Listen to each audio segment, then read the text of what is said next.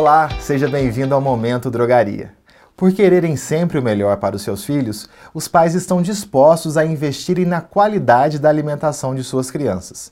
De acordo com a Nielsen, as vendas de fórmulas infantis e compostos lácteos apresentam constante crescimento no Brasil, uma oportunidade tanto para o varejo farmacêutico.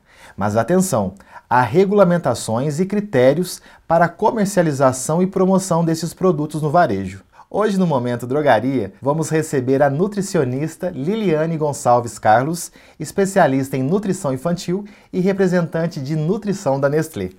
Liliane, nós temos o costume errôneo em dizer que compostos lácteos e fórmulas são leites, mas não são. Eu gostaria que você explicasse para os gestores de drogarias que estão nos assistindo quais são as diferenças entre esses produtos.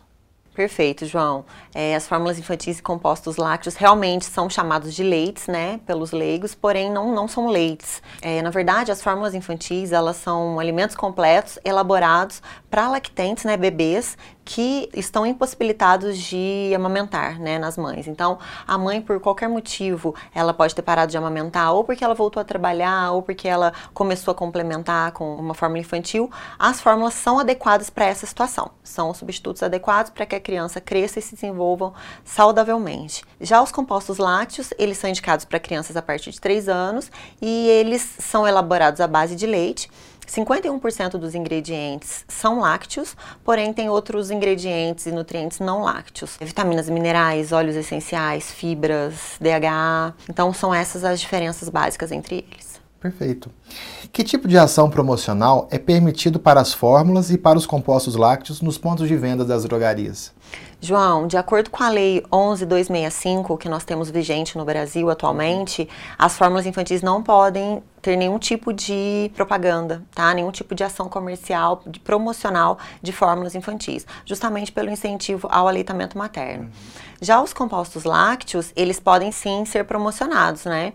É, podem ter vários tipos de ações, como exposição em ponta de gôndola, exposição em ilhas, rebaixa de preços, é, ações de vendas é, associadas, promoções em redes sociais. Então, os compostos lácteos sim podem ser promocionados. É permitido. Sim. Perfeito. É, para atrair mais clientes para as lojas, as drogarias vêm utilizando as redes sociais e também as mídias impressas para fazer esse tipo de promoção. Os compostos lácteos e as fórmulas podem ser trabalhados nesses meios de comunicação também? Então, conforme eu disse anteriormente, as fórmulas infantis não, né? Porque nós temos a legislação né, no Brasil hoje que regulamenta a não promoção comercial de fórmulas infantis pelo incentivo ao aleitamento materno. Já os compostos lácteos, sim, eles podem ser promocionados, né? Propagandas em redes sociais, panfletos, tabloides. Os compostos lácteos podem ser feitos qualquer tipo de promoção comercial, TV, etc. Ok. Não são todas as drogarias que trabalham com a linha de nutrição infantil ainda, né? O que as drogarias estão deixando de ganhar por não explorar essa categoria? João, Hoje no Brasil, as vendas de fórmulas infantis compostos lácteos, elas acontecem mais de 80% no canal Farma. Então, assim, esses consumidores, eles procuram as farmácias para adquirir esses produtos da linha infantil, né? E em comparação ao supermercado, por exemplo, é a grande maioria. Então, quando a farmácia não tem os produtos, provavelmente o consumidor vai para outra farmácia para adquirir, né? Então, não é interessante que deixe faltar nas farmácias esses produtos da linha infantil, fórmulas infantis, compostos compostos lácteos, etc. Perfeito. Quer também ser um franqueado de sucesso? Venha para o Grupo Americana.